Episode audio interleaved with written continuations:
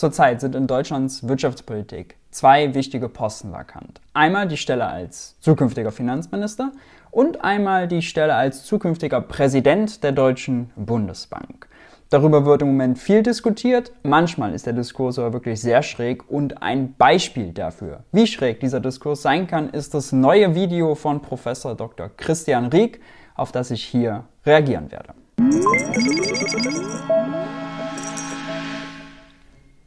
Hi und herzlich willkommen bei Geld für die Welt. Ich bin Maurice und auf diesem Kanal dreht sich alles um die Frage, wie geht progressive Wirtschaftspolitik?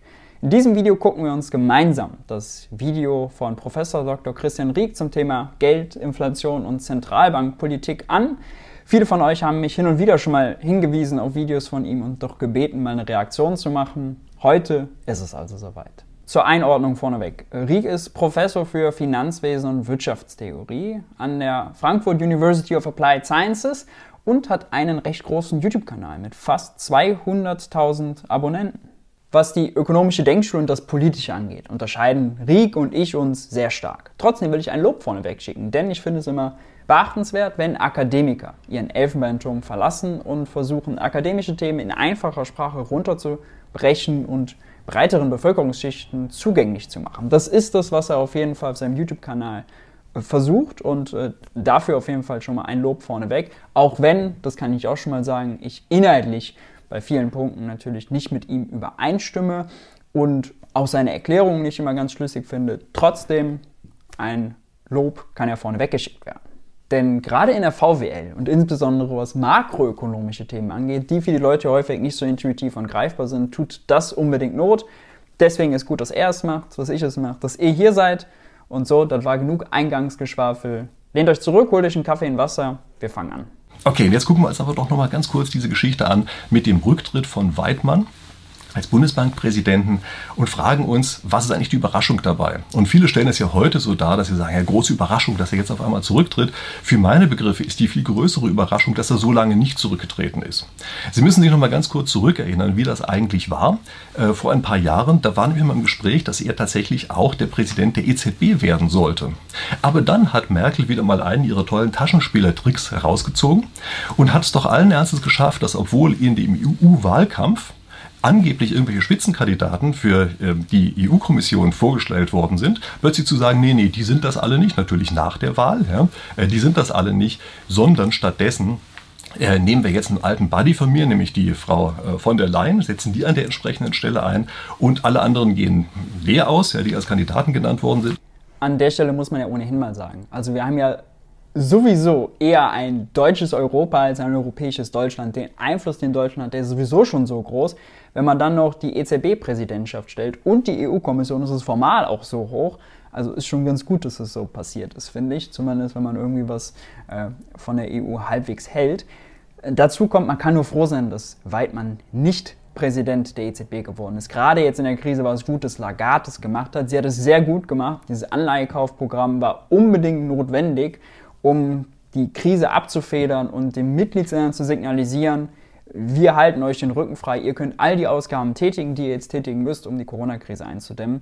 Weidmann ist ordoliberal, fiskalkonservativ und äh, zeigt immer mit nacktem und angehobenem Zeigefinger auf die südeuropäischen Länder und ist irgendwie so ein Schuldenphobiker, der dann immer sagt, ja, nee, die müssen sich reformieren und so. Und seine Aussage ist auch immer, ich erinnere mich noch äh, daran, als er im Bundestag dazu gesprochen hat, die Geldpolitik dürfte nicht in, in Schlepptau der Fiskalpolitik geraten. Komischer Satz, was er damit meint, ist, das, was Lagarde macht, den Ländern jetzt den Rücken frei zu halten, indem sie dafür sorgt, dass die Zinsen niedrig bleiben und so weiter. Genau das findet Weidmann eben kritisch, weil er nicht, weil er, weil er eben meint, Länder, die hoch verschuldet sind, die wären daran selbst schuld und das wäre grundsätzlich was Schlechtes und Ausdruck von falscher Politik zielt er vor allem zum Beispiel auf Italien oder Spanien und hätte denen dann in seiner Position als EZB-Präsident noch mehr Druck gemacht. Deswegen, Gott sei Dank, ist Weidmann es nicht geworden. Insbesondere ist hier an der Stelle auch Weidmann leer ausgegangen, weil der nämlich an der Stelle eigentlich der Präsident der EZB hätte werden sollen, aber dann hat Merkel gesagt, nee, nee, der äh, darf es nicht werden. Ich darf hier nicht zwei solche Positionen für Deutschland auf einmal mit einheimsen. Ja, was natürlich wirklich ein toller Trick war, denn auf die Art und Weise ist sie jemanden losgeworden, der genau für die Sachen steht, die sie eben gerade nicht in der EZB-Politik drin haben wollte. naja, also Merkel ist jetzt auch nicht irgendwie äh, progressiv oder Sozialistin. Ähm, das ist ein bisschen schräg, dass er Merkel und Weidmann hier als Gegenpole darstellt, denn politisch sind sie sich sehr nah beieinander, außer dass Merkel vielleicht verstanden hat oder ihre ökonomischen Berater, jetzt in der Corona-Krise, mach mal ein bisschen halblang, wir haben die Erfahrungen aus Griechenland und Euro-Krise und so, Jetzt muss die EZB mal ein bisschen den Rücken frei halten, sonst fährt uns, äh, fährt uns die Eurozone vor die Wand. Und das war reiner Pragmatismus. Was Ideologie und Wirtschaftsverständnis und Denkschulen angeht, sind Jens Weidmann und Angela Merkel sich sehr nah. Denn wofür steht denn Weidmann eigentlich? Nun, er steht unter anderem einfach für Geldwertstabilität. Er macht das, was ein Notenbanker tun soll, nämlich er achtet darauf, dass das Geld insgesamt stabil bleibt. Ja, ziemlicher Nonsenssatz, Jens Weidmann steht für Geldwertstabilität. Das ist formal das Mandat der Zentralbanken. Ich habe in diesem Video hier zur Geldpolitik schon mal erklärt, warum die aber massiv damit überfordert sind, warum die gar nicht so großen Einfluss darauf haben, wie man gemeinhin annimmt. Und naja, also die EZB hat dann noch andere Aufgaben, die äh, zweiter oder sekundärer Natur sind, wie zum Beispiel dafür zu sorgen, dass die Wirtschaft gut läuft und so weiter und so fort. Und wenn Lagarde jetzt in der Krise nicht den Ländern den Rücken freigehalten hätte, mit niedrigen Zinsen, mit diesem großen Anleihekaufprogramm, naja, dann wäre die Wirtschaft abgeschmiert und wäre die EZB ihre Aufgabe auch nicht gerecht geworden. Also immer mal Ball flach halten.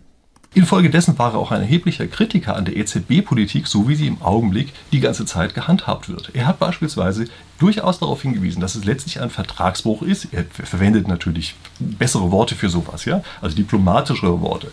Aber er hat darauf hingewiesen, dass die EZB ihr Mandat überschreitet, indem sie die ganze Zeit Anleihenaufkäufe macht. Und zwar in einer Weise, die letztlich zu einer äh, direkten, fast direkten Staatsfinanzierung führen, die einfach nur noch ganz wenig getarnt ist.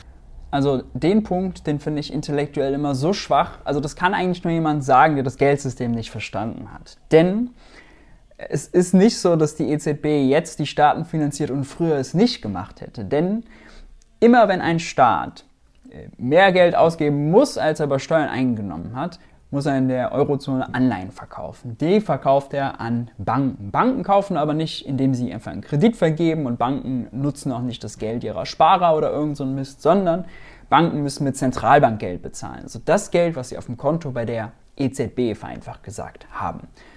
Das Geld kann nur von einer Quelle kommen, nämlich von der EZB selber, die es da geschöpft hat. Das heißt, wenn die Banken gerade nicht genug EZB oder Zentralbankgeld haben, gehen sie dahin, nehmen sich einen Kredit von der Zentralbank, kaufen die Anleihe, dann leiten sie quasi das Zentralbankgeld an den Staat weiter und der kann es ausgeben. Das heißt, es ist immer so, jeder Euro, den ein Finanzminister in der Eurozone ausgibt, kommt ursprünglich von der Europäischen Zentralbank. Es kann logisch nicht anders sein. Und was hat die EZB jetzt mit diesem großen Anleihekaufprogramm gemacht? Nun, sie hat den Banken eigentlich nur signalisiert, liebe Banken, wenn ihr den Staaten die Anleihen abkauft, macht euch äh, keine Sorgen, ähm, die sind sicher, im Zweifel könnt ihr die immer bei uns abladen, bis zu einem gewissen Grad. So, das war vorher aber auch schon so. Es war nur noch mal sozusagen das Versprechen erneuert. Ähm, und also ob die, technisch ist es auch so, ob die EZB den Ländern die Anleihen direkt abkauft oder ob das über den Umweg der Banken funktioniert. Das macht gar nicht so einen großen Unterschied. Staatsfinanzierung heißt also, es wird immer Geld von der EZB, was die EZB alleine erzeugen kann. Sie ist die Schöpferin des Euros, ähm, an die Staaten weitergeleitet, damit sie es ausgeben. Und dieses Framing, ja, jetzt monetäre Staatsfinanzierung, was auch, er recht, in den Verträgen nicht erlaubt ist, durch die Hintertür und so. Also das führt irgendwie zu nichts, weil man analytisch damit nicht weiterkommt. Und äh, ja, er nutzt es hier nur populistisch, um Stimmung zu machen. Ähm, er ist auch ein Kritiker durch die Blumen gewesen von diesen Tage-2-Geschichten, die dort aufgebaut sind, weil vollkommen klar ist, dass die Dinge nicht mehr abgebaut werden können. Also mit anderen Worten, er ist eigentlich genau die Person, die wir in der EZB haben wollten. Am liebsten nur solche Personen. Das waren nämlich die äh, Personen, die wir aus der Bundesbank heraus kannten. Und die Bundesbank hat immer so gehandelt. Ganz kurze Frage, wer ist hier wir? Also, ich nicht. Das ist natürlich Politiker ein fürchterlicher Dorn im Auge. Ja? Das war ja auch der Grund, weshalb Merkel dann eben ihren tollen Hütchenspielertrick da ähm, veranlasst hat und eben auf die Art und Weise ihn losgeworden ist.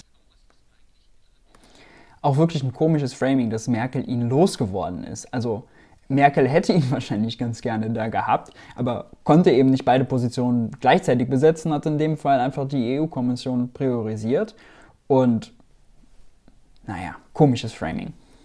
Aber was ist eigentlich innerhalb der EZB? Also wieso kann er dort eigentlich jetzt nicht sozusagen vollen Einfluss entfalten, auch ohne Präsident zu sein? Das liegt daran, dass in der EZB, in den entsprechenden Entscheidungsgremien, die die ganzen wichtigen äh, Dinge entscheiden, dummerweise die ganzen großen Länder genauso viele Stimmen haben wie die kleinen.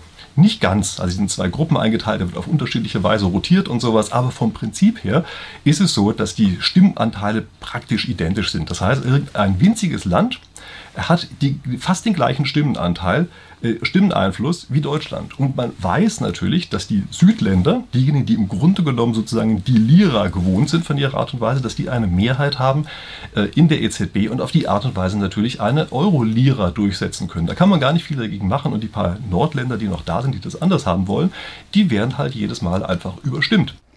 Oh, die armen, tüchtigen, guten Nordländer werden von den untüchtigen äh, Südländern, den faulen, verschuldeten Südländern äh, sozusagen in der EZB unterdrückt. Also das ist auch so ein Framing, also wirklich straight aus der Hölle. Und also Lira ist eben äh, die Währung der Italiener gewesen. Äh, was er damit meint ist, die Lira hat, bevor es den Euro gab, immer ein bisschen mehr Inflation gehabt und war ein bisschen volatiler als der Euro. Aber also man muss auch mal sagen, bevor Deutschland in die Eurozone eingetreten ist und ganz am Anfang galt Deutschland als kranker Mann Europas, ja, mit hoher Arbeitslosigkeit und so weiter. Vielleicht war die Geldpolitik der Bundesbank dann doch nicht so optimal. Äh, aber er bedient ja einfach stumpf Stereotype. Mal gucken jetzt weiter. Und das ist keine Situation, in der man sich wirklich gerne aufhält, wenn man einer ist, der eben tatsächlich auf Geldwertstabilität Wert legt. Auch das Oh, der arme Jens Weidmann. Scheinbar ist er ein großer Fanboy, hat irgendwie auch ein Kissen wahrscheinlich bestickt mit einem Bild von Jens Weidmann im Bett liegen. Also, der arme Jens Weidmann, das war ein unangenehmes Feld. Und wenn man auf Geldwertstabilität achtet, die Eurozone hat ja eine Inflationsziel von 2%. Und wenn man sich die Inflationsraten anguckt über die letzten Jahre, dann lagen die immer weit darunter. In Deutschland noch niedriger als in den anderen Ländern häufig. Das hat dazu geführt, werde ich in einem anderen Video nochmal erklären, dass Deutschland an Wettbewerbsfähigkeit gegenüber den anderen Ländern gewonnen und jetzt so einen riesigen Exportüberschuss hat, auf Kosten der anderen Länder, weil sie die äh, niederkonkurriert haben. Aber also das ist wirklich, also, das ist wirklich, äh, wirklich schräg, weil ist ja nicht so, dass die Eurozone jetzt eine Story von Inflation und Hyperinflation ist. Eher im Gegenteil, das Inflationsziel wurde über Jahre nicht erreicht.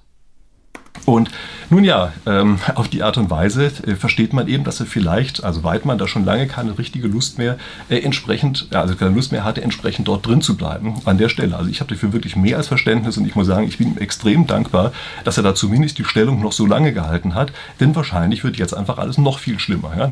alles wird noch ganz viel schlimmer. Also jahrelang das Inflationsziel unterschritten und jetzt, was soll jetzt noch passieren? Das wird alles so schlimm.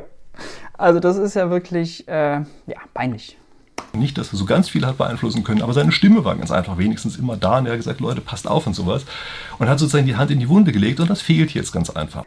Hand in die Wunde gelegt ist auch, da fällt mir ein, äh, es gibt einen sogenannten geldpolitischen Dialog ähm, seit neuestem im Bundestag, da berichtet die Bundesbank so ein bisschen an die Abgeordneten des Bundestags und da war Weidmann da. Und äh, es gibt so eine Regel, dass die EZB eben äh, ganz vereinfacht gesagt nur einen gewissen Anteil der Staatsanleihen, die ein Land ausgibt, kaufen darf. Das war sonst immer äh, ungefähr ein Drittel. Ähm, und dass sie das ungefähr in Gleichklang tun soll. Also nicht sozusagen alle deutschen Staatsanleihen kaufen und keine italienischen. Ganz vereinfacht. Und ähm, jetzt in der Corona-Krise in Italien, äh, denen ging es ja besonders schlecht. Ja, lief die Wirtschaft vorher schon nicht. Corona hat richtig reingehauen.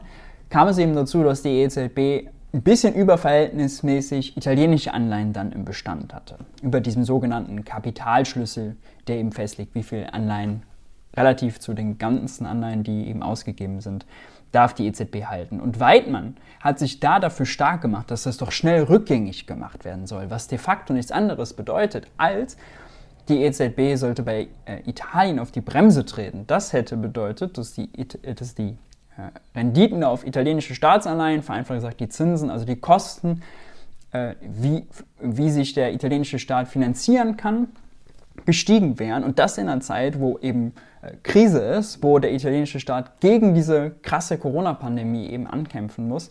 Und das ist ja einfach verrückt, das ist absurd. Also das ist sozusagen Bremsen in der Zeit, wo die Wirtschaft ohnehin äh, auf Abwägen ist. Und das macht, also Finger in die Wunde legen ist jetzt hier wirklich ein, äh, also ein absurder Euphemismus, weil, also wie gesagt, eine Weidmann-Politik wäre äh, deutlich restriktiver, deutlich konservativer, moderater gewesen und Politik mit angezogener Handbremse gewesen. So ein bisschen das, was wir aus der schwarzen Null kennen, so diese schwarze Null-Mentalität, hat Weidmann eben ähm, in Sachen Geldpolitik. Und das ist das Gegenteil von dem, was man braucht. Also das ist erstmal die eine Sache, die wir, wir wissen müssen. Natürlich muss man sich jetzt fragen, warum gibt es eigentlich so viele von diesen Entscheidern, die unbedingt Inflation haben wollen? Also wieso findet man das eigentlich so toll? Es gibt nicht viele Entscheider, die Inflation haben wollen. Was ist das für eine Story? Also Inflation, wir sehen jetzt gerade den Diskurs, wie überhitzt der ist. Das Handelsblatt hat zuletzt mal eine Umfrage, gefühlte Inflation bei den Leuten ist immer 3, 4, 5 Prozent höher als die tatsächlich gemessene Inflation. Leute reagieren total sensibel darauf, wenn sie Kaufkraft verlieren. Ähm, kein Politiker der Welt kann sich lange halten mit Inflation. Das ist genau das Gegenteil. Das ist das, was die vermeiden wollen. Man nimmt eher 5% Arbeitslosigkeit in Kauf, die betrifft nur einen Teil, als 5% Inflation. Also die Prämisse hier, alles was jetzt kommt, keine Ahnung, ist auf jeden Fall schon mal schräg. Und da gibt es ganz praktische Argumente und es gibt auch ganz sozusagen aus der Theorie stammende Argumente. Und eines dieser aus der Theorie stammenden Argumente ist die sogenannte Geldillusion. Also die Idee hinter der Inflation besteht darin, dass wenn die Inflation losgeht, die Leute auf einmal das Gefühl haben, sie haben jetzt mehr Geld, als sie vorher hatten. Dadurch geben sie mehr aus. Dadurch geht es der Wirtschaft insgesamt besser. Und ehe sie sich versehen, haben sie wirklich mehr, als sie vorher hatten, aber nur weil das Ganze mit einer Illusion gestartet ist. Also die Erklärung kann man eigentlich nicht richtig verstehen, weil das meine ich mit, es ist häufig in seinen Videos, er setzt einfach einen Begriff rein, aber erklärt nicht so richtig, was dahinter steht. Ja? Wenn Inflation anfängt, haben die Leute das Gefühl, sie hätten mehr Geld. Das kann ja nur bedeuten, dass seine Definition von Inflation ist, die Geldmenge wird ausgeweitet. Das ist auch so ungefähr auf dem Niveau der Bitcoiner, die argumentieren auch so, ah, mehr Geld gleich Inflation. Warum das Quatsch ist, habe ich schon mal in diesem Inflationsvideo hier erzählt. Aber Inflation bedeutet ja, irgendein Unternehmen erhöht die Preise und das haben wir auf kontinuierlicher Ebene. Also es gibt sozusagen Unternehmen, die Preise erhöhen, dann die, äh, die Beschäftigten, die dann höhere Löhne wollen, das ist diese sogenannte Lohnpreisspirale und dann steigen die Preise kontinuierlich. Aber wenn er damit anfängt, das ist hier sozusagen einfach, es ist ein Schalter, der wird umgelegt, jetzt haben wir Inflation äh, und jetzt ist irgendwie, weil Geldmenge ausgehört, also was meint er damit? Das ist irgendwie äh, ein bisschen schräg. Und selbst wenn wir mal seine Prämisse nehmen, Geldmengenausweitung wäre Inflation. Naja, was bedeutet das denn? Äh, was hat das mit einer Illusion zu tun? Also angenommen, die Leute haben mehr Geld, dann können sie mehr ausgeben, dann können Unternehmen mehr verkaufen, dann werden sie mehr produzieren. Das heißt, am Anfang hat man mehr Geld am Ende hat man aber auch mehr Güter, die produziert sind und mehr Einkommen. Das heißt, es ist ein realer Nutzen. Aber wir hören mal weiter. Also das ist die Idee, die dahinter ist. Ja. Startet mit einer Illusion und am Ende wird es auf einmal echt. Und das ist der Grund, weshalb, also zumindest offiziell, offiziell, ähm, sehr viele Leute die Inflation haben wollen. Und das ist auch ein Grund, der in der Theorie, in der Wissenschaft immer wieder erzählt wird. Die Leute wollen keine Inflation. Also was ist das für eine Prämisse? Das ganze Problem bei der Geschichte ist, es reduziert letztlich die Menschen darauf, dass sie sich verhalten wie der kleine Moleküle oder irgendetwas. Das ist eine rein mechanistische ähm, Denkweise. Denn die echten Menschen lernen natürlich in einer solchen Situation. Also ganz am Anfang lassen sie sich einmal überrumpeln. Da sagen sie, okay, äh, gut, ähm, jetzt habe ich mehr Geld, ja, gebe ich mehr aus. Also hier nochmal ganz wichtig, er sagt, jetzt habe ich mehr Geld, weil Inflation ist. Aber das bedeutet es ja gar nicht. Also das kann nur seine Definition sein, Inflation gleich höhere Geldmenge. Dann stimmt es. Aber wenn Inflation ist, ein Unternehmen erhöht die Preise, also dann hat das Unternehmen ja nicht gleich mehr Geld. Also das Preisniveau ist höher, aber es heißt ja nicht, dass sozusagen irgendjemand gerade mehr Geld hat. Ähm, das heißt, ich glaube, wir müssen uns darauf konzentrieren. Wenn er sagt Inflation, meint er einfach Ausweitung der Geldmenge. Aber nach einiger Zeit merkt man ja, oh Mist, das war gar nicht real. Das heißt, die lernen das. Das heißt, wenn wir ihnen diese Medizin der Inflation dauerhaft verordnen. Auch hier, Medizin der Inflation, also was soll, was soll das auch sein? Wer ist wir, die Medizin? Also wenn er den Staat meint, dann ein Staat tätigt Ausgaben und ein Staat zieht Steuern ein und macht eine öffentliche Daseinsvorsorge und Gesetze. Ein Staat hat ja nicht irgendwie ein, Knöpf, äh, ein Knöpfchen, wo er draufklickt und sagt, jetzt haben wir Inflation, ah, jetzt haben wir keine Inflation, jetzt haben wir 3%, 4%. Also so funktioniert der Politik nicht. Und auch die Geldmenge kann nicht so gesteuert werden. Also, hm, wir mal weiter zu. Dann fallen die nicht mehr darauf rein und es passieren eben solche Sachen wie Lohnpreisspirale und weiß ich was. Und auch die Leute fallen wieder darauf rein. Also nochmal, wenn wir mal die Annahme von ihm akzeptieren und sagen, die Leute haben mehr Geld, weil irgendwie die Geldmenge, irgendjemand kriegt Geld zugesteckt, Helikopter kommt und lässt Geld runterfliegen. Und dann merken die Leute, das wäre nicht real. Ist ja falsch, weil dann muss er ja annehmen, dass die Produktion nicht auf mehr Nachfrage reagiert. Aber wie gesagt, wenn die Leute mehr Geld haben, gehen sie häufiger zum Friseur, der schneidet häufiger die Haare, das heißt, es gibt mehr Dienstleistungen.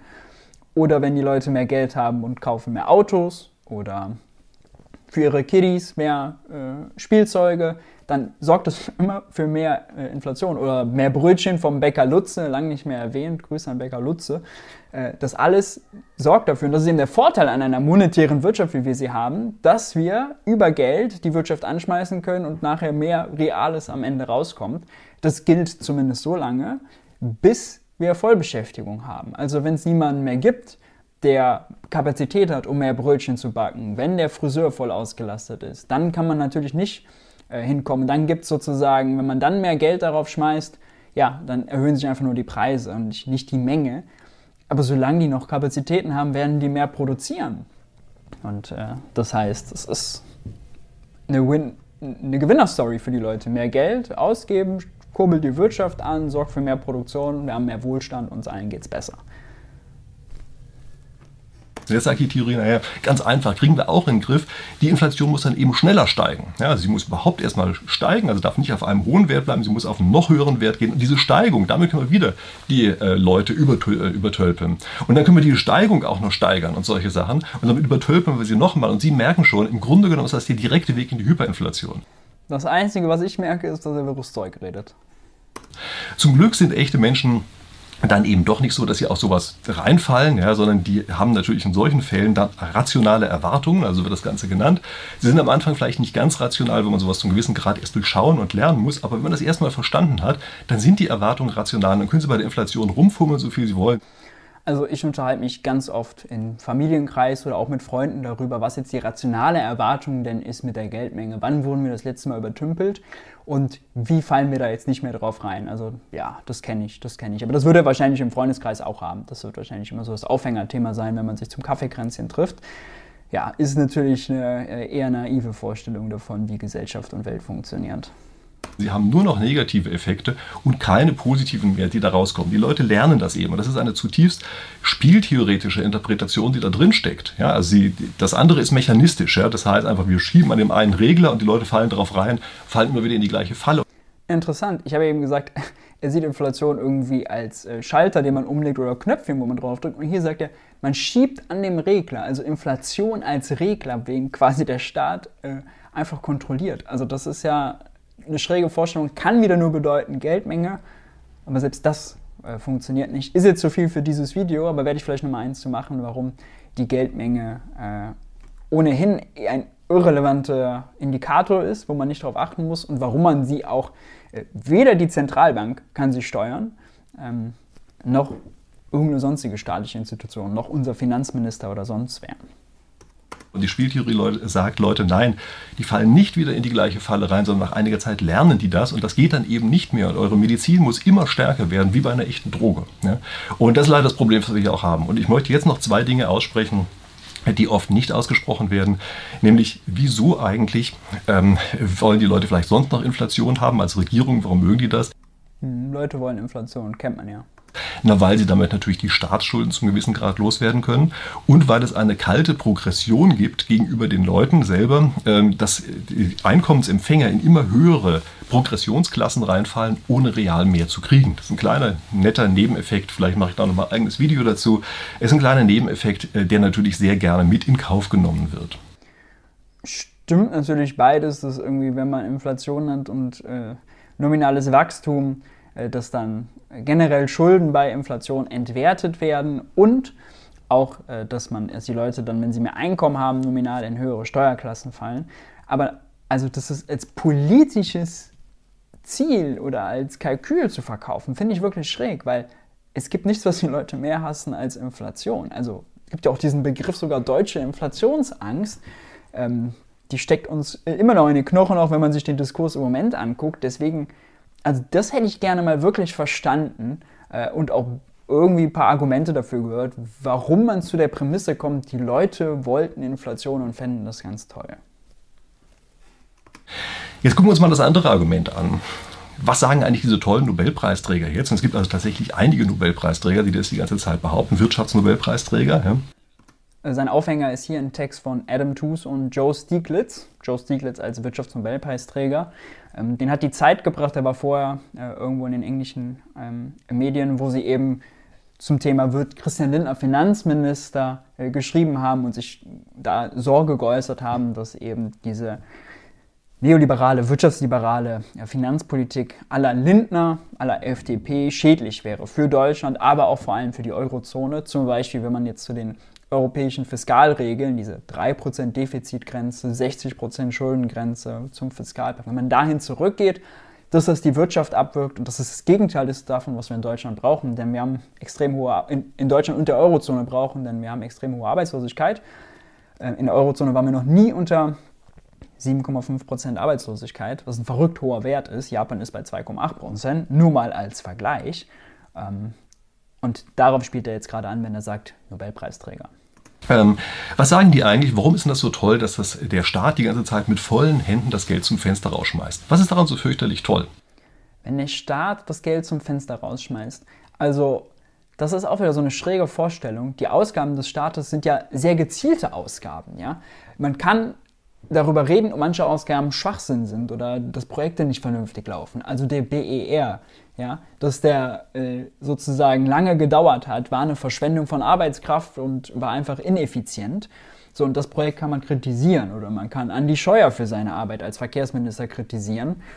Ähm, aber grundsätzlich wird Geld ja nicht zum Fenster rausgeworfen, ist dann irgendwie weg oder so, sondern also in der Corona-Krise beispielsweise, die Schulden, die jetzt gemacht wurden, das extra Geld, was ausgegeben wurde, neu geschöpft und ausgegeben, das wurde an Unternehmen gezahlt, denen wegen der Corona-Krise der Arsch auf Grundeis gegangen ist. Ja, das hat deren Existenz gerettet. Ähm, oder Leute, die in Kurzarbeit waren, ja, haben dann weiter einen Lohn bekommen und konnten damit dann wiederum auch ihren Konsum, ihren Alltag bestreiten. Das hat der Wirtschaft insgesamt geholfen äh, und dafür gesorgt, dass unser Wohlstand erhalten bleibt. Also dieses Geld zum Fenster rausschmeißen ist ja Quatsch. Und die Idee dahinter ist, dass es einen Staatsausgabenmultiplikator gibt. Also wenn der Staat Geld ausgibt, dann wird dieses Geld an anderer Stelle natürlich vereinnahmt. Die sagen, ich bin reich, ich gebe es wieder aus. Ähnlicher Effekt wie das, was wir eben bei der Geldillusion hatten. Dann schaukelt sich das Ganze hoch. Das heißt also, jeder ausgegebene Euro vom Staat wird in der Privatwirtschaft sozusagen nochmal vervielfacht mit dem Multiplikator. Und auf die Art und Weise geht es der Wirtschaft danach insgesamt wesentlich besser. Stimmt. Sie merken jetzt natürlich, wo Sie einmal sozusagen auf dem Trip sind, dass Sie sich mit Spieltheorie beschäftigen. Naja, wo Sie auf dem Trip sind, dass Sie wirres Zeug irgendwie verzapft bekommen. Sie müssen die anderen Spieler sich vielleicht auch nochmal angucken. Das wissen wir jetzt. Und die anderen Spieler ähm, merken das natürlich auch wieder zum gewissen Grad. Das heißt, die konterkarieren das. Sie merken auch, dass die Spieler, diejenigen, die im Staat drin sind, die das Geld ausgeben, wenn sie es für lauter unsinnige Sachen ausgeben, dann funktioniert das einfach natürlich deshalb nicht, weil die anderen merken, jetzt sind ja auf einmal Geldmittel weg und es steht ihm aber gar nichts wirklich Produktives äh, gegenüber. Dass dieses Geldmittel sind weg, bedeutet irgendwie, Geld ist knapp und jetzt haben wir nichts mehr, ist Quatsch. Geld ist nicht knapp. Und jetzt wird es für Unproduktives ausgegeben. Das ist häufig auch so. Aus so einem konservativen, liberalen Diskurs kommt das. Also wenn man Geld ausgibt für irgendwas, also als Staat Geld für was ausgibt, wo dann realer Gegenwert entsteht. Irgendwie eine Brücke oder sonst was, ja, und äh, idealerweise noch Profite dann erwirtschaftet, dann ist es gut.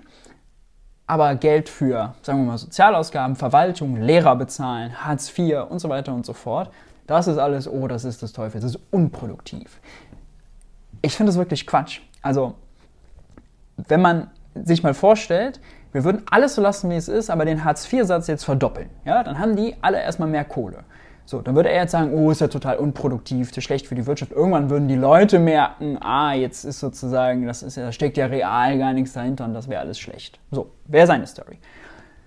Aber was passiert? Nun, die Leute haben mehr Kohle, können es ausgeben, die gehen vielleicht häufiger zum Friseur, sie kaufen mehr Sachen ein, gehen zum, äh, in, in die Stadt, kaufen sich mal eine neue Waschmaschine, legen sich mal einen Trockner zu, was auch immer. Gehen also einkaufen damit. Ja? Ein bisschen legen sie wahrscheinlich noch auf die hohe Kante, wenn sie es können, aber denen geht so schlecht, den Hartz-IV-Empfängern, äh, da ist eh nicht viel mit irgendwie auf die hohe Kante legen. So, und was passiert dann? Nun, wenn Sie eine Waschmaschine kaufen, kriegt der Händler Geld, der Waschmaschinenhersteller verdient. Die haben also dann mehr Einnahmen, die merken, oh, es gibt jetzt mehr Nachfrage, können wir mehr produzieren, können wir mehr Waschmaschinen verkaufen und dann steigt natürlich auch der reale Wohlstand. Und um mehr Waschmaschinen zu verkaufen, muss der Hersteller äh, dann investieren, dass er zum Beispiel eine neue Fertigungslinie irgendwie erstellt, äh, um mehr Waschmaschinen zu produzieren. Der Händler muss mehr Leute einstellen, braucht einen neuen ITler, der das äh, IT-System irgendwie auf Vordermann bringt, damit der Händler effizienter werden kann. An ganz vielen Stellen bewegt sich dann was in der Wirtschaft und im Privaten wird investiert und werden Leute eingestellt. Diese Idee, dass Konsumausgaben des Staates dann unbedingt was Schlechtes sind. Die sind wirklich, das ist einfach ökonomisch Humbug. Schlimmer noch, was jetzt passiert ist, dass dieses Dopingmittel, was dort eingesetzt wird, im Grunde genommen nie mehr abgesetzt wird. Also wenn wir einmal reingekommen sind in so eine Geschichte und sozusagen nie mehr rechtfertigen müssen, Warum das jetzt eigentlich eine tolle Sache ist, was wir dort gerade gemacht haben, also damit meine ich die, die Staatslenker sozusagen, ja, die Regierungen, wenn die sich nicht mehr rechtfertigen müssen, äh, dann führt das immer mehr dazu, dass ganz einfach das Geld in eine völlig falsche Richtung hin ausgegeben wird und auf die Art und Weise äh, eben nicht dieser Effekt eintritt, der in der Theorie so schön dasteht und der eintreten würde, wenn wir es mit lauter kleinen Atomen oder Molekülen zu tun hätten. Aber haben wir nicht. Die Leute reagieren darauf. Aber die Leute reagieren doch nicht darauf. Also, wenn der Friseur jetzt mehr Kunden hat, weil Hartz-IV-Empfänger sich leisten können, durch mehr Geld doppelt so häufig zum Friseur zu gehen, dann ist das eine einzig rationale Reaktion, weil er mehr Einnahmen hat, vielleicht noch jemanden einzustellen, damit er mehr Leute äh, bedienen kann und mehr Geld zu verdienen. Also das ist doch das. Äh, er wird ja nicht sagen, ist ja nicht rational von ihm zu sagen, oh, wie lange wird es denn gut gehen da? Das ist ja eine unproduktive Ausgabe, die dazu geführt hat. Analysiert er ganz scharfsinnig die Einzelpläne des Staatshaushaltes und kommt dann zu der Schlussfolgerung, oh nee, das ist ja, also das ist ein Quatsch, so funktioniert doch nicht Wirtschaft. So, so funktionieren auch nicht die Spieler. Also weiß nicht, was er für ein Spiel sich da vorstellt, ähm, aber es ist doch einfach Käse. Und nochmal, also zu sagen, dass dann nicht mehr, dass es dann kein Feedback mehr gibt, ob Politiker schlechte Ausgaben treffen, ist ja auch Quatsch. Also, dass Andi Scheuer dafür geächtet ist, dass es mit der Maut und anderen Verkehrsprojekten völlig in den Sand gegangen ist, also es ist ja wohl, das ist ja offensichtlich. Oder dass jede Ausgabe für Impfstoffe sehr gut war, ist auch offensichtlich. Diesen Feedback-Mechanismus haben wir. Also zu sagen, dass es den nicht mehr gibt,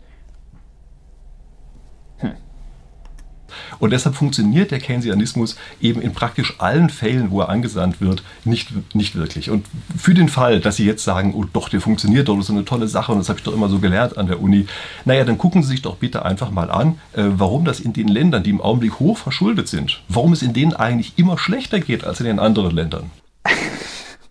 Der Keynesianismus funktioniert nicht. Das hat man ja gesehen jetzt in der Corona-Krise, dass der Staat quasi mal keynesianisch reagiert hat, in der Rezession dagegen gehalten, Ausgaben hochgefahren, Staat hat Schulden gemacht und investiert. Ja, das hat ja, also das hat ja gar nicht funktioniert. Also die Wirtschaft ist ja dadurch noch viel schlechter gelaufen. Gott, wir hatten Impfstoffe. Oh, das war ja alles ganz, ganz fürchterlich. Also die Corona-Krise ist wohl das beste Beispiel dafür, dass der Staat auch mal Gas geben muss, um die Wirtschaft zu lenken und auch vom Abschmieren zu bewahren. Und natürlich positiv gesehen, die Wirtschaft nicht nur vor dem Abschmieren bewahren kann, sondern auch Richtung Vollauslastung, Richtung Vollbeschäftigung führen kann. Dafür müsste man aber jetzt mal weitermachen mit ein bisschen keynesianischer Politik und jetzt nicht aufs, auf die Bremse treten mit Schuldenbremse, europäischen Fiskalregeln, ähm, falscher Geldpolitik und so weiter und so fort. Ja. Das ist das eine. Und das zweite ist, ja, also die Länder mit der höchsten Verschuldung, denen geht es ja ganz schlecht. Also wenn ich jetzt mal an Japan denke, Gott, 250 Prozent Staatsschulden im Vergleich zur Wirtschaftsleistung. Habt ihr mal geguckt, wie es da aussieht? Also die haben ja Massenarbeitslosigkeit, die haben Arbeitslosenraten von 2,8 Prozent. Stellt euch das mal vor, 2,8 Prozent der Leute sind da arbeitslos. Wie viel sind das nochmal in der Eurozone? Warte mal, 7,5 waren es, wir waren nie unter 7,5, teilweise höher. Oh, scheiße. Selbst in Deutschland sind wir, oh, okay. Oh. Hm. Ja, aber in Japan fahren bestimmt die Züge auch nicht so vernünftig. Ach, die haben so, ach, die haben so Schnellzüge, die mit 300 km/h fahren. Oh, ah. Ja, also das ist einfach äh, Quatsch, ja. ich will jetzt nicht sagen, dass in Japan alles toll ist und ich will auch nicht sagen, dass die Länder mit den höchsten Staatsschulden die besten sind. Es ist einfach, Staatsschulden sind kein Indikator dafür, wie es einem Land geht. Denn Staatsschulden in eigener Währung sind kein Risiko, sie können immer bedient werden. Und das ist einfach Ausdruck dessen, welche, wie viel Geld der Staat in der Vergangenheit ausgegeben hat, das auf unseren Bankkonten liegt, in der Privatwirtschaft und bisher noch nicht über Steuern wieder eingezogen wurde. Ja? Der Wert ist ähm, egal, vor allem wenn er in eigener Währung ist. In Fremdwährung kann das nochmal zu Risiken führen. Äh, aber wenn wir jetzt hier über entwickelte Staaten wie Japan und Deutschland und so weiter sprechen,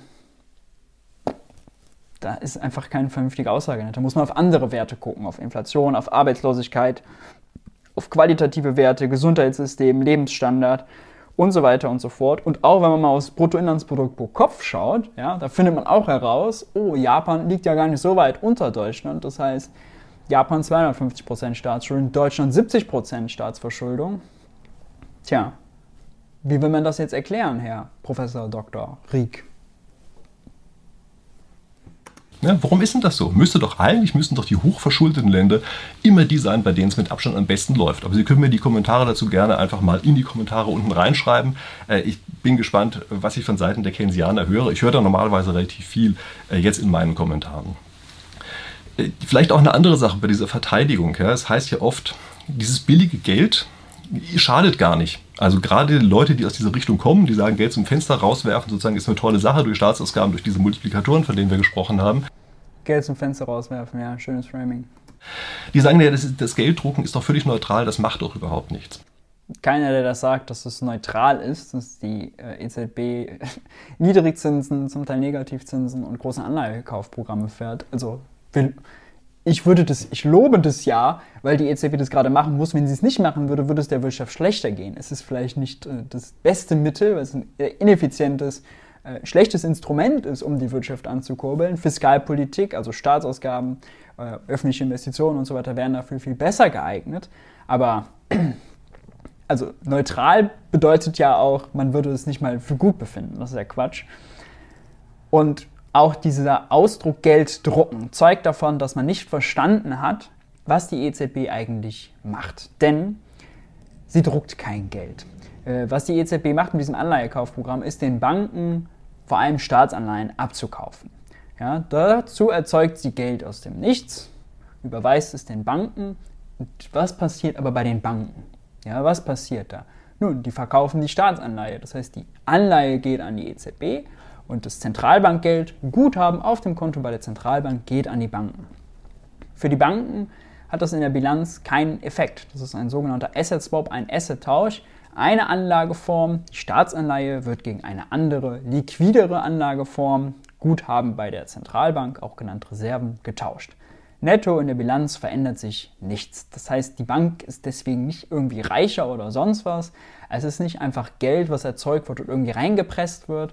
Die Banken können auch Zentralbankgeld nicht einfach so in die Wirtschaft weiter reingeben und verleihen, denn wir haben nur ein Konto bei der Sparkasse und der ING DIBA, nicht bei der Zentralbank. Das heißt, wir können gar kein Zentralbankguthaben empfangen und so weiter und so fort. Kann ich vielleicht auch noch mal ein Video zu machen, wie das denn eigentlich funktioniert ähm, mit den Banken und äh, was die Kreditvergabe der Banken ermöglicht oder auch hemmt und so weiter und so fort. Aber diese Vorstellung von Geld drucken ist auch einfach Neuroführung. Und da möchte ich Ihnen hier zumindest mal doch noch ein paar Gegenargumente nennen, warum dieses Gelddrucken eben doch plötzlich ein Problem ist. Nämlich, Sie verhindern auf die Art und Weise, dass es ein schnelles Feedback gibt an die Entscheidungsträger. Also wenn ein Politiker eine dumme Entscheidung trifft, das ist eine, die sehr viel kostet und etwas damit erzeugt wird, was die Leute überhaupt gar nicht haben wollen. Ja, das ist eine schlechte Entscheidung. Wenn er solche Entscheidungen trifft, dann fehlt das direkte Feedback. Man sieht nicht, dass diese Entscheidung schlecht und teuer war, zumindest nicht gleich, sondern man sieht es zeitverzögert. Ja, also beim BER haben wir das ganz deutlich gesehen. Wegen der äh, lockeren Geldpolitik der EZB, wegen den niedrigen Zinsen, ist das gar nicht aufgefallen dass da Mist gebaut wurde und auch in anderen äh, Projekten. Also da hatte ich schon recht. Also das geht komplett unter. Komplett unter. Kriegt man quasi gar nicht mehr mit. Und diese Zeitverzögerung, die sorgt jetzt dafür, dass er plötzlich sich mit einer Sache, die man Moral Hazard nennt, durchschummeln kann. Also er macht schnell, wird nicht dabei beobachtet, weil die negativen Folgen erst in der Zukunft auftauchen. Deswegen ist ja genau der Grund, weshalb wir mit Nachhaltigkeit häufig so viele Probleme haben. Da mogeln sich die Leute auch durch, ja, indem sie nicht nachhaltig handeln und aber erst sozusagen die Probleme anderen Leuten unter den Teppich kehren und äh, bei anderen Leuten es dann auftaucht. Ich habe da auch mal ein eigenes Video zu gemacht, können Sie sich auch einfach mal ansehen. Und dieses, dieses Problem entsteht dadurch, dass plötzlich kein Feedback mehr da ist. Also immer dann, wenn eine schlechte Entscheidung getroffen wird von einem Politiker, dann ist es im Augenblick so, dass die EZB einfach sagt, uh, schütten wir ein bisschen Geld obendrauf. Dann fällt das Ganze nicht gleich auf, sondern erst irgendwann in der Zukunft. Und glauben Sie nicht, dass das überhaupt nicht auffällt. Ganz kurz dieser Ausdruck, dann schüttet die EZB ein bisschen Geld obendrauf. Also das passiert ja nicht. Die EZB kann nicht von sich aus einfach Geld irgendwie wofür ausgeben oder an den Staat geben oder sonst noch was. Dafür müsste der Staat Anleihen verkaufen, die Banken sich Zentralbankgeld bei der EZB holen und das dann weiterleiten. So ist der Mechanismus. Die EZB kann diesen Mechanismus nicht starten. Er muss immer vom Staat ausgehen und kann nicht von der EZB einfach irgendwas gemacht werden, irgendwo quasi Helikopter losgeschickt werden, damit irgendwo Geld runterfliegt. Vielleicht einfach mal ein bisschen, ja, also äh, man muss den Zentralbankern auch nur mal selber zuhören. Also kein Zentralbank in der Welt würde so sprechen wie er und würde das irgendwie bestätigen. Das ist einfach komplett off track. Also das ist einfach komplett, komplett falsch. Ja, laute unsinnige Entscheidungen fallen natürlich auf, ähm, nur halt zeitverzögert und damit kann es nicht mehr äh, verursachungsgerecht zugerechnet werden und auf die Art und Weise entsteht ganz einfach immer mehr Moral Hazard. Ja? Und dann dürfen wir nicht vergessen, dass einfach dieses billige Geld auch unglaublich Verteilungswirkungen hat. Da will ich jetzt hier gar nicht zu stark drauf eingehen, aber es hat ganz einfach sehr, sehr starke Wirkungen, bei denen im Grunde genommen diejenigen, die ganz viel Geld haben, können sowieso immer ausweichen. Diejenigen, die mittel viel Geld haben, die werden am stärksten von der ganzen Geschichte getroffen, äh, weil die die negativen Aspekte eben drin haben, ohne die positiven so richtig kriegen zu können. Ja? Insbesondere die Einkommensempfänger. Ich gehe gleich nochmal ganz kurz ein bisschen darauf ein. Da ist jetzt die Frage, was hat er damit jetzt gerade gemeint? Also wenn er Niedrigzinsen meint, dann ist das Argument Quatsch. Denn also wenn wir hohe positive Zinsen haben, dann ist es ja, ist ja leistungsloses Einkommen. Und derjenige, der viel Geld hat und sparen kann, kriegt dann viele Zinsen. Das heißt, Nullzinsen haben da eine positive Verteilungswirkung, weil diejenigen, die viel Kohle haben, die nicht mehr leistung- oder risikolos bekommen, sondern er sagt, die haben die Chance auszuweichen. Aber das bedeutet, sie müssen ins Risiko gehen, an Aktienmärkte, an sonst was, in sich an Betrieben beteiligen und so weiter und so fort, um äh, Zinsen und Rendite zu erwirtschaften und kriegen sie quasi nicht geschenkt. Ja, also da ist es sozusagen positiv und diejenigen, die in Deutschland haben die unteren 50% kaum Nettovermögen, ja, die unteren 10 bis 20% sind verschuldet, denen helfen niedrige Zinsen, um ihre Verschuldung abzubauen und die können ohnehin nicht sparen. Das heißt, dieses Argument Niedrigzinsen würde sozusagen die Reichen reicher machen und äh, die Armen ärmer, ist Quatsch. Also ist einfach Unfug.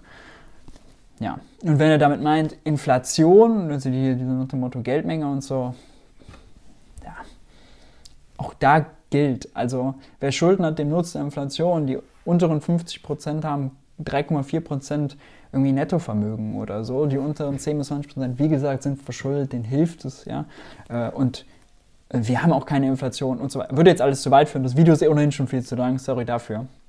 Aber äh, ja, schräg, was er einfach meint. An der Stelle vielleicht ein äh, ganz kurzer Hinweis äh, in eigener Sache sozusagen. Jetzt mal noch ein bisschen Video, äh, Werbung für ihn. Ich mache demnächst ein Webinar äh, zu dem Thema, ist die äh, Börse eigentlich ein Glücksspiel? Ja, also ist natürlich kein Glücksspiel, ja, so hier zu machen. Also ich versuche dort einfach dieses spieltheoretische Wissen so ein bisschen einzubringen äh, in, diese, in das Börsengeschehen sozusagen. Das Ganze ist im Rahmen von XTB, ist ein Broker, ja, XTB Investment Days heißt das Ganze. Hm, ein Broker macht eine Veranstaltung, ist äh, die Börse ein Glücksspiel und lädt ihn ein und er kommt zu der Schlussfolgerung, sie ist kein Glücksspiel. Oh Wunder, wer hätte das wohl gedacht? Da gibt es auch jede Menge andere sehr interessante Referenten. Elf Stück sind wir insgesamt an der Zahl. Also wenn Sie Lust haben, melden Sie sich einfach dazu an. Ich habe den Link hier unten in der Beschreibung mit drin.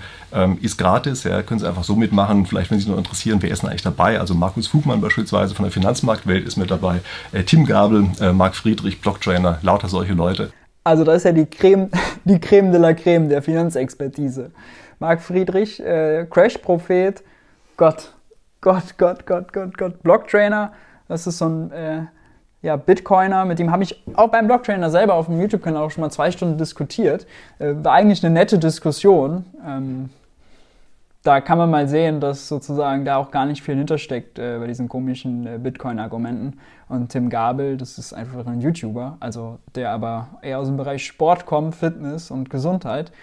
Also wenn das sozusagen äh, die Geschütze sind, die da aufgefahren werden, dann weiß man schon, was das für eine Marketingveranstaltung ist. Aber mit, äh, mit Erkenntnisgewinn kann das nicht viel zu tun haben.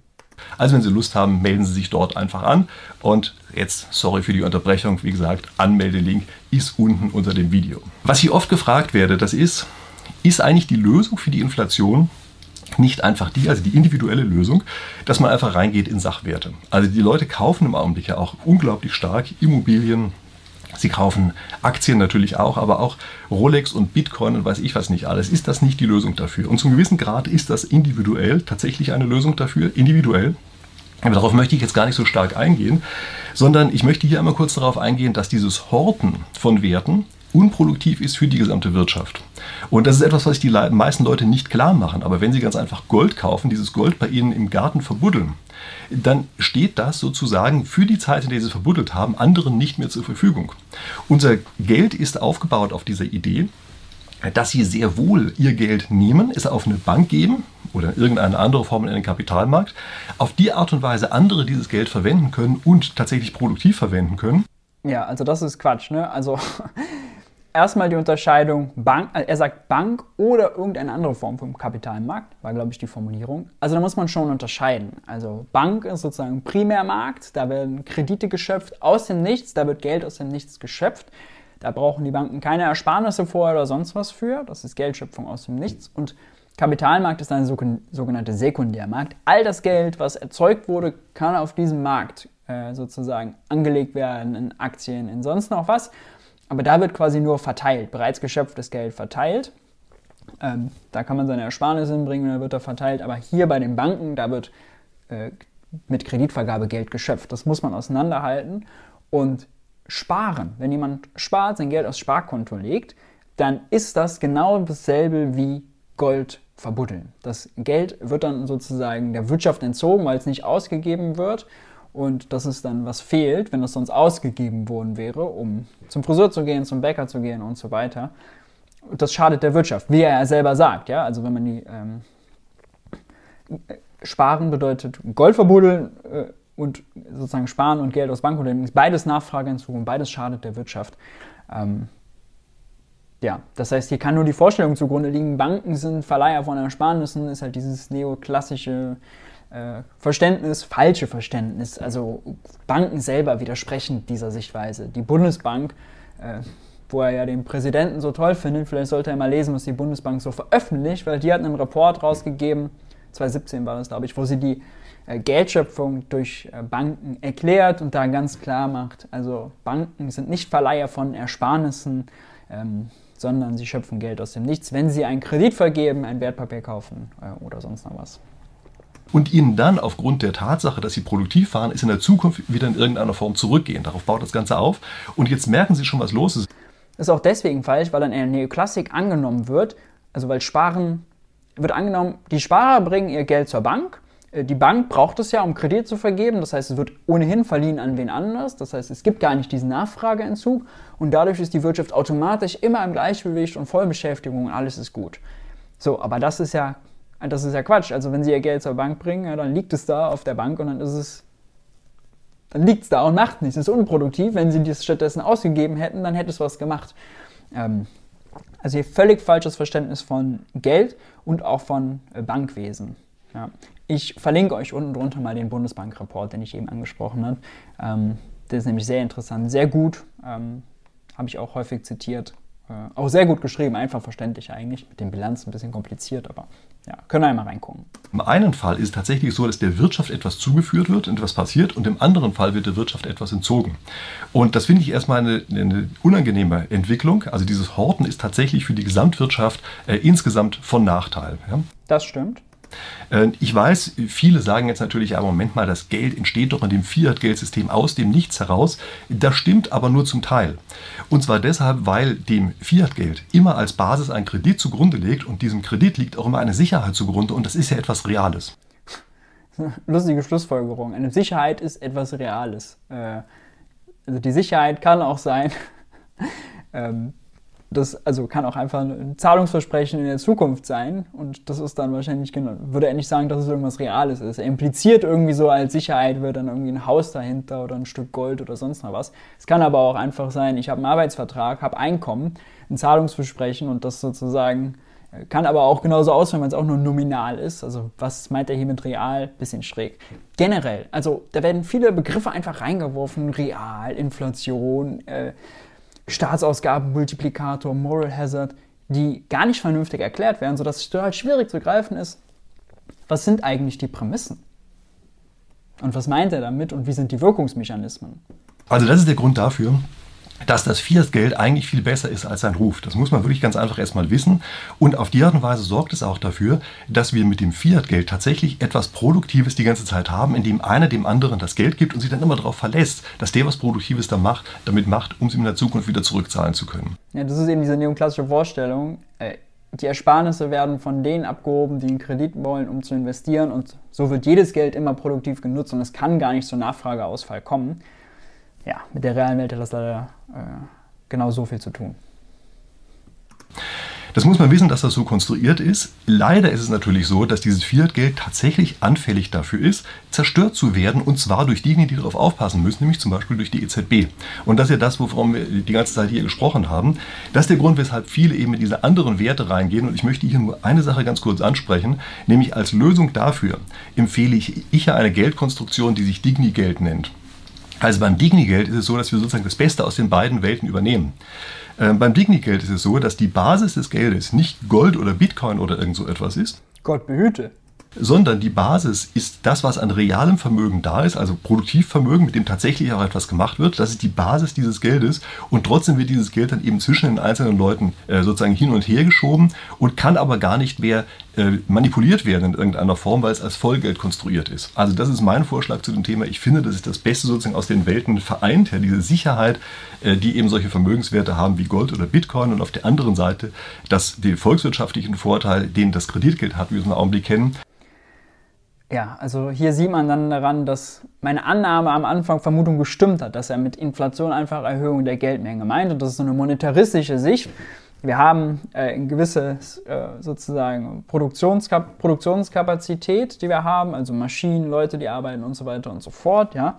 Und dann haben wir eine fixe Geldmenge. Und weil er glaubt, dass mehr Geld nicht zu mehr Produktion führt, was falsch ist, wie jetzt schon ein paar Mal hier erklärt, glaubt er, wenn man nur die Geldmenge begrenzt, dann würde man auch Inflation begrenzen. Äh, einfach wahrscheinlich per Definition, wenn es nicht mehr Geld gibt, gibt es nicht mehr äh, Inflation. Das hat ganz viele Probleme, denn also kann ich besser noch mal ein eigenes Video zu machen. Aber wenn man sozusagen die Geldmenge fixiert, die Nachfrage nach Geld unterscheidet sich ja von Zeit zu Zeit. Und das heißt, wenn die Menge fix ist, dann muss der Preis schwanken. Das heißt, der Zins wird ganze Zeit hin und her schwanken. Das ist bei so einem Vollgeldsystem echt schräg. Ähm, und wenn der Zins schwankt, wissen Unternehmen gar nicht, die investieren, die müssen ja den Zins mit einkalkulieren, wann es sinnvoll ist zu investieren. Dann investi investieren sie nicht, schieben es auf in die Zukunft, dann äh, leidet die Wirtschaft darunter und so weiter und so fort. Und ja auch die Vorstellung, die Zentralbank würde die Geldmenge steuern. Und wenn man nur die Geldmenge richtig steuert, dann kann man auch den Rest der Wirtschaft vernünftig steuern. Völlig fernab von Gut und Böse. Ähm, mache ich vielleicht schon mal ein eigenes Video dazu. Schreibt es in die Kommentare, ob ihr Lust drauf hättet. Äh, einmal sozusagen eine Kritik am äh, Thema Vollgeld. Wenn Sie das interessiert, ich werde es jetzt in diesem Video hier nicht völlig auswalzen. Äh, ich kann Ihnen aber sagen, ich habe ein Buch darüber geschrieben, also für den Fall, dass Sie das interessiert, gucken Sie auf die, äh, Videobeschreibung, die Videobeschreibung, auf den Link da drin. Äh, Sie können sich gerne das Buch einfach mal ansehen. Ist auch nicht besonders dick, ist auch nicht besonders teuer. So, für den Fall, dass Sie jetzt noch mehr sagen, mehr Geld und Inflation stimmt, jetzt bin ich gerade dran. Ja, so, ja, äh, jetzt kommt, glaube ich, äh, nur noch äh, Abspann. Also, das war jetzt länger als äh, gedacht, aber weil da einfach so viel hinter war, was von Ihnen nicht erklärt wurde, nur als Begriff sozusagen in, reingegeben, aber gar nicht klar gemacht wurde, welche Annahmen, welche Prämissen, welche Kausalitäten und Schlussfolgerungen stehen denn dahinter, musste ich da ein bisschen länger drauf eingehen. Ich bleibe bei meinem Lob, dass es gut ist, dass er diese Videos macht. Ähm, trotzdem ist es okay und sinnvoll, das innerlich zu kritisieren. Und da gibt es immer viel zu kritisieren. Ich finde die Erklärungen nicht gut. Ich finde sie teilweise falsch. Ähm, auch die Annahme also, dass Inflation irgendwie von Leuten gewollt ist und so. Und wenn er sagt, wir wollen ja irgendwie äh, Inflation und also oder das mit den rationalen Erwartungen, wir würden, wenn irgendjemand jetzt mehr Geld ausgibt, dann erwarten, oh, irgendwann würden wir verstehen, das ist ja alles gar nicht real. Also das ist schon sehr Hanebüchen. 180.000 Leute folgen dem Kanal, gucken sich das an. Ähm, kriegen ein falsches Verständnis von Inflation und Wirtschaft. Äh, deswegen ist es auch, glaube ich, äh, gut, dann eine äh, Gegenmeinung zu formulieren. Aber lange Rede, kurzer Sinn. Ich freue mich, wenn ihr kommentiert oder mir auch mal wieder schickt, welche Videos ihr denn wo eine Reaktion zu wollt. Gibt ja jetzt noch einiges, was auch da offen ist. Wenn euch das Video gefallen hat, dann lasst ein Like da, lasst ein Abo da, äh, empfehlt den Kanal weiter. Nochmal hier an der Stelle zuletzt habe ich ja ähm, den Newsletter veröffentlicht auf Substack Geld für die Welt. Da gibt es auch immer Textanalysen und bald auch, wenn irgendwie das Handelsblatt was Schräges schreibt oder die FAZ, kann ich da viel besser drauf eingehen als in so einem Video. Äh, und da gibt es eine Reihe zum Thema Inflation. Da werde ich auch darauf eingehen, warum das denn mit der Geldmenge, was er jetzt hier so formuliert hat, eigentlich auch alles Quatsch ist und mit der Geldmenge das kein vernünftiger Indikator ist, wo man irgendwas für die Wirtschaft daraus ablesen kann. Wenn ihr da also Bock drauf habt, den Link findet ihr auch unten in der Videobeschreibung. Und sonst haltet die Ohren steif und ich hoffe, wir sehen uns beim nächsten Video.